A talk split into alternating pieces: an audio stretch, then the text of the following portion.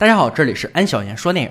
小时候心中总会藏有一个英雄梦，便是化身超级英雄拯救世界。长大后才发现那不是梦想，只是梦罢了。但要相信，在残酷的现实世界中，的确有火能融化冰川，默默无闻、顽强的抵抗袭击者，完成了奥特曼打小怪兽的英雄事迹。今天安哥为大家解说一部动作犯罪电影《最后得分》。俄罗斯索科维亚战争爆发，大壮和二壮是亲兄弟，也是这场战争的执行者。大壮则是革命领袖，战争肆虐，死伤难以控制。不久后，大壮丧生于敌军空袭。他的离去让战争便开始瓦解。孤军奋战的二壮很快被敌军捕获。转眼十七年过去，战争解放，二壮也重获自由。但他始终不相信大壮已死，便四处寻找目击者。终于通过不断的寻找，成功找到一名。找到后，二话不说就把他吊在房檐上。严刑逼问后得知，果真大壮还活着，并躲藏在伦敦。为了找到哥哥，二壮便策划了一起恐怖袭击。镜头给到另一边，拉夫是一名退伍军人。他每年都会远离家乡来一次伦敦，因为他曾经的战友妻女住在这里，而战友的女儿珍妮正值叛逆期，被妈妈关在房间，本想偷偷从窗户跑出来，这时被体型健壮的拉夫拦住。珍妮用后脑勺撞向拉夫，成功挣脱。原来是许久不见的拉夫叔叔，知道珍妮喜欢看球赛，拉夫便买了两张票，但是妈妈却不同意珍妮外出。进屋后，拉夫看见曾经与战友的合照，心中思绪万千。拉夫一直把兄弟的死归咎于自己。但战友妻子却不认为所有错都是拉夫一个人的，并总劝他要尽快走出阴霾。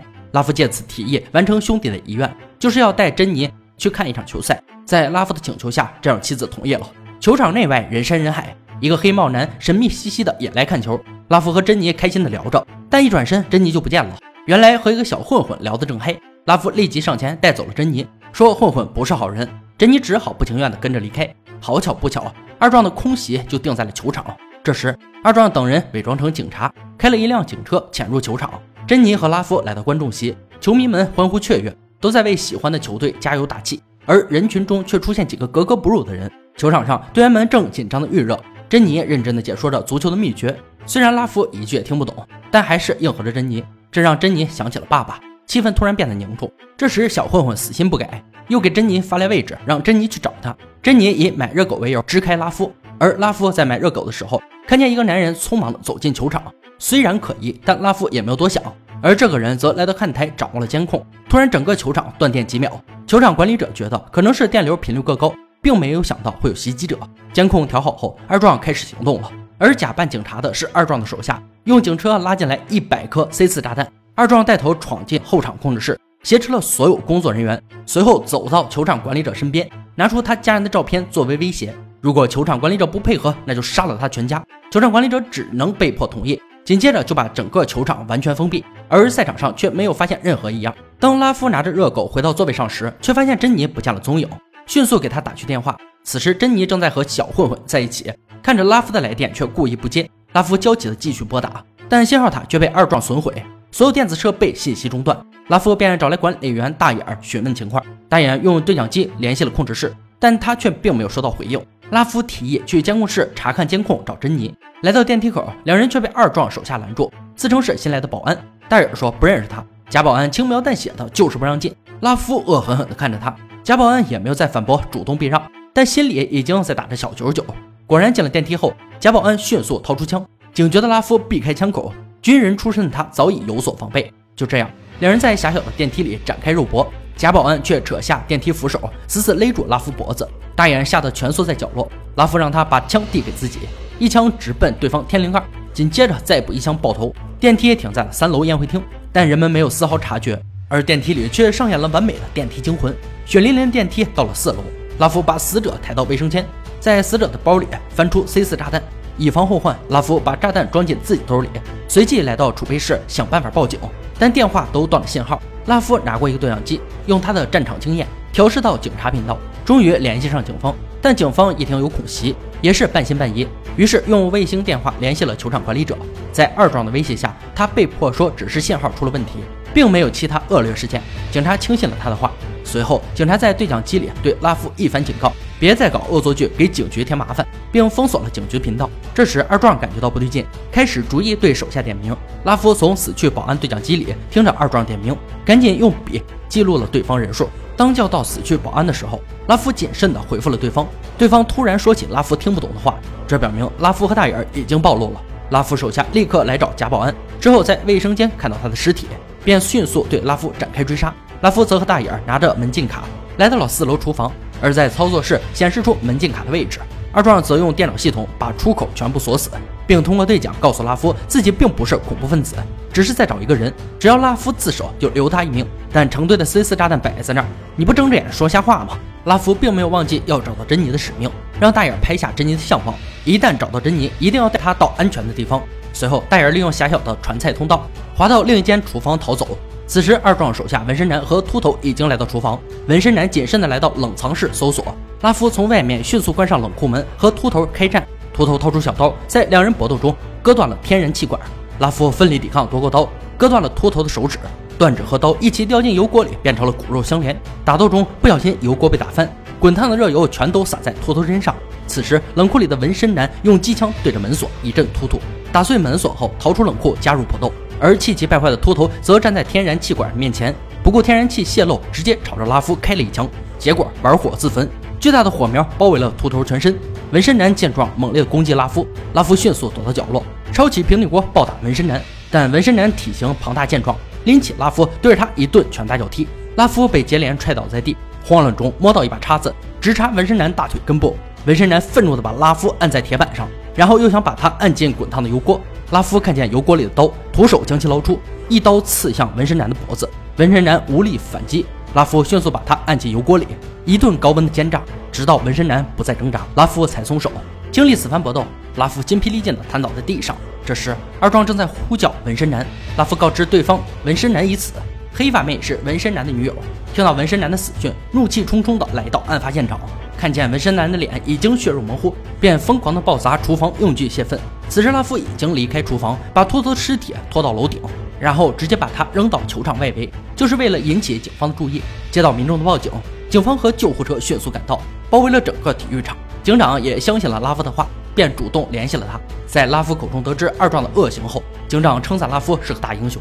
但拉夫只想找到珍妮，并没想陷入这场恶战。二壮也在监控看见了警察的包围，为了快速找到大壮，便全副武装闯进球场直播间。直播间是电视直播才能看到，而场内的观众是看不到的。随后威胁主持人。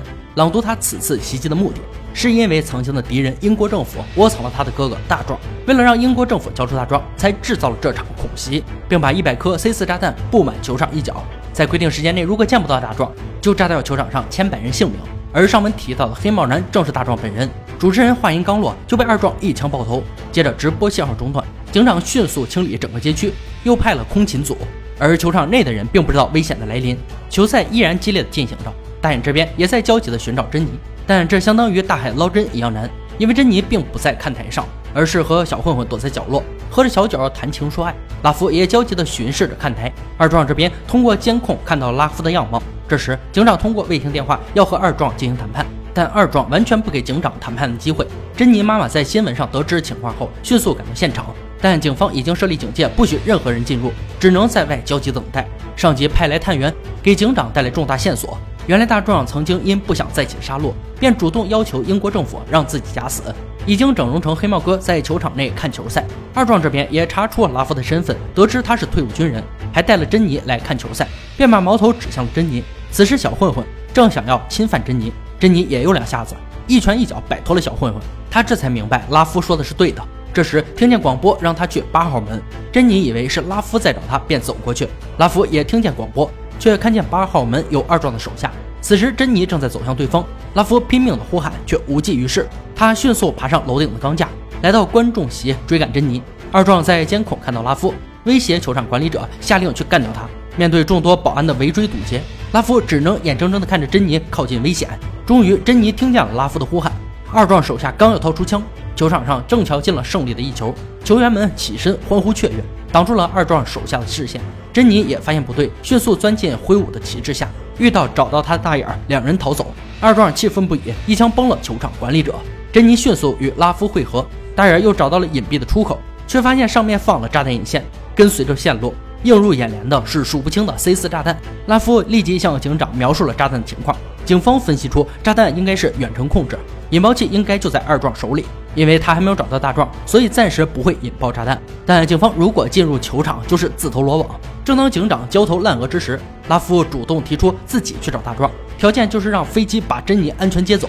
警长觉得这样太冒险，但也别无他法。紧接着，在大壮的帮助下，拉夫找到距离大壮座位最近的路线。这时，珍妮坚决不想让拉夫去冒险，担心就像爸爸一样死去。但拉夫不能把千万人性命置身事外，便迅速赶往目标地点。珍妮和大眼则前往楼顶与接应飞机会合。二壮在监控看见拉夫后，立即派人对他前后夹击。拉夫跑进车库，骑上摩托车冲出重围，二壮手下也紧随其后飞驰追赶，上演了激烈的极速飞车。拉夫这才发现走反了方向，于是从楼梯爬坡而上，准备掉头。黑发妹紧随其后开枪射击，迎面而来一个对手，拉夫顺手拿起灭火器，用力一甩，将其打得四仰朝天，接着一路飞奔而上，来到观众席通道，结果发现又走错了，无奈只能沿途骑上了屋顶，但前面再无路可走。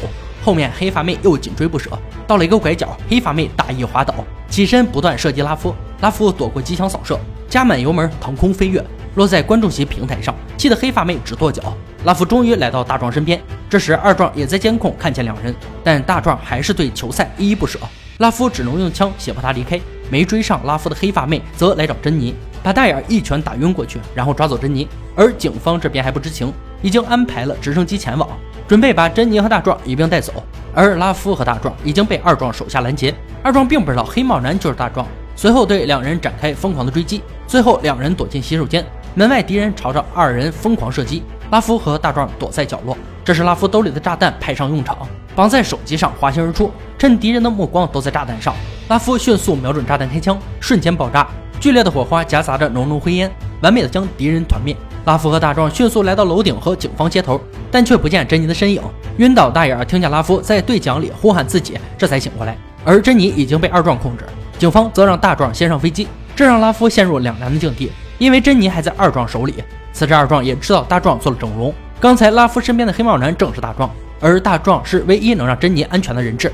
最终拉夫还是决定用大壮来交换珍妮。二壮和拉夫分别前往楼顶交换人质，但此时珍妮却拒绝了。他很清楚，交换大壮后，二壮就会把球场夷为平地。但二壮可没有耐性，一枪打在珍妮的耳朵上，并警告珍妮，下一次枪口就不会打歪了。珍妮只能忍痛前行。两个人质走在天桥上，距离越来越近。珍妮这才发现，走过来的是拉夫。他靠着逆光的优势，戴上大壮的帽子，伪装成他，并悄悄地让珍妮赶快逃跑。灯光刺眼，二壮着实看不清对方的脸。紧急时刻，警方的空袭队再次现身，朝着二壮等人疯狂射击。拉夫也掏出枪干掉一个。大壮不想再看到有人因为自己而死，于是带着珍妮迅速逃下楼。二壮想去追赶，却被拉夫拦住，两人扭打在一起。拉夫拼命地抢出炸弹引爆器，两人激烈的肉搏后，拉夫捡起枪，眼看就要解决掉二壮。这时黑发妹又冒出来，一脚踹飞了拉夫的枪，接连几个回旋踢打倒拉夫。二壮趁机逃走，迅速追赶大壮。拉夫艰难地爬起来，却又被黑发妹连踹几脚。黑发妹为给男友报仇，使出全力。一脚又把拉夫手里的引爆器踹飞，拉夫一个飞跃腾空接住，却把自己置身于危险之中，随后掉下房檐。幸运的是，他抓住了球场横幅，才没掉下去。伴随着呼喊声，拉夫犹如空中飞人，一直荡到大屏幕上方。然后拉夫艰难地爬到平台，却看见执着的黑发妹又来了。这次他拿了一把小刀，直接插进拉夫肋部。拉夫一个回手掏，给黑发妹整急眼了，猛虎一般冲向拉夫。两人一起掉下高台，拉夫命大，啥事没有。黑发妹却被铁管穿透。黑发妹轻蔑地嘲笑道：“其实并没有引爆器，炸弹是定时的，炸弹时间最开始设定为九十分钟，此时距离爆炸还剩十分钟。”说完，黑发妹终于死了。二壮也找到大壮和珍妮，两兄弟拥抱在一起，但他们却揣着两颗不同的心。二壮一心想要重燃革命，但面对恶战生灵涂炭，大壮不想再继续下去，但他又不忍心兄弟残杀，便拿起枪指向珍妮，假装和二壮一伙。最后对着自己开了一枪，结束了自己罪恶的一生。看着大壮自杀，二壮失去理智，捡起枪对准手下一阵突突。拉夫则来到球场上，得知炸弹马上就要爆炸，立即通知大眼疏散人群。此时人们正在兴奋地看着球赛，根本没人听从大眼指示。灵机一动，大眼展开双臂，说自己身上有炸弹。炸弹人出现，吓得所有观众都跑了。然而却有个老太太还在座位上，大眼奋不顾身地跑过去。这时二壮出现在大屏幕上，要挟着珍妮。拉夫不顾一切地飞奔过去，而炸弹还有一分钟将会爆炸。就在拉夫快要接近时，球场一角形成一团汹涌的火球，拉夫被巨大的冲击力击倒，灯光全灭，浓浓黑烟在黑夜中夹杂着点点火光，警方立即炸开球场门，疏散出死里逃生的人群。珍妮妈妈却钻了进来，在人群中呼喊着女儿。拉夫则跪在地上责怪自己没有保护好珍妮。他突然看见定格的屏幕上时间不对，原来视频是提前录好的，那就说明二壮和珍妮还活着。果然，二壮正挟持珍妮混在人群中逃命。拉夫迅速追上去，二壮却把枪口指向珍妮，威胁拉夫。拉夫缓缓放下枪，并大声说道：“让珍妮动动脑子。”珍妮灵机一动，用后脑勺撞击二壮的脸，成功挣脱。拉夫见机一枪打在二壮脖子上，接着又补一枪，直接击穿二壮脑壳。珍妮跑上前，紧紧抱住拉夫，她感激拉夫对自己不离不弃。大眼这边也在废墟中救出老太太，看见拉夫和珍妮都还活着，善良大眼感谢上帝的保护，但没有大眼的帮助，拉夫也不会救出珍妮，成为球场的救世主。这时，妈妈呼喊着珍妮，珍妮快速跑向她，母女俩相拥而泣。珍妮发誓以后绝不会再让妈妈担心。拉夫也走出来，三个人拥抱在一起，随后相互搀扶着离开这片废墟，而他们也成为球场上最后的胜利者。最后得分上于二零一八年，男主塑造了一个真实的英雄形象，会受伤，会被折磨的狼狈不堪，没有一击的战无不胜，但靠着拯救千万灵魂的坚强意志，最终成为人们心中的救世主。好了，今天解说就到这里吧。想看更多好看电影，可以关注安小言说电影。我们下期再见。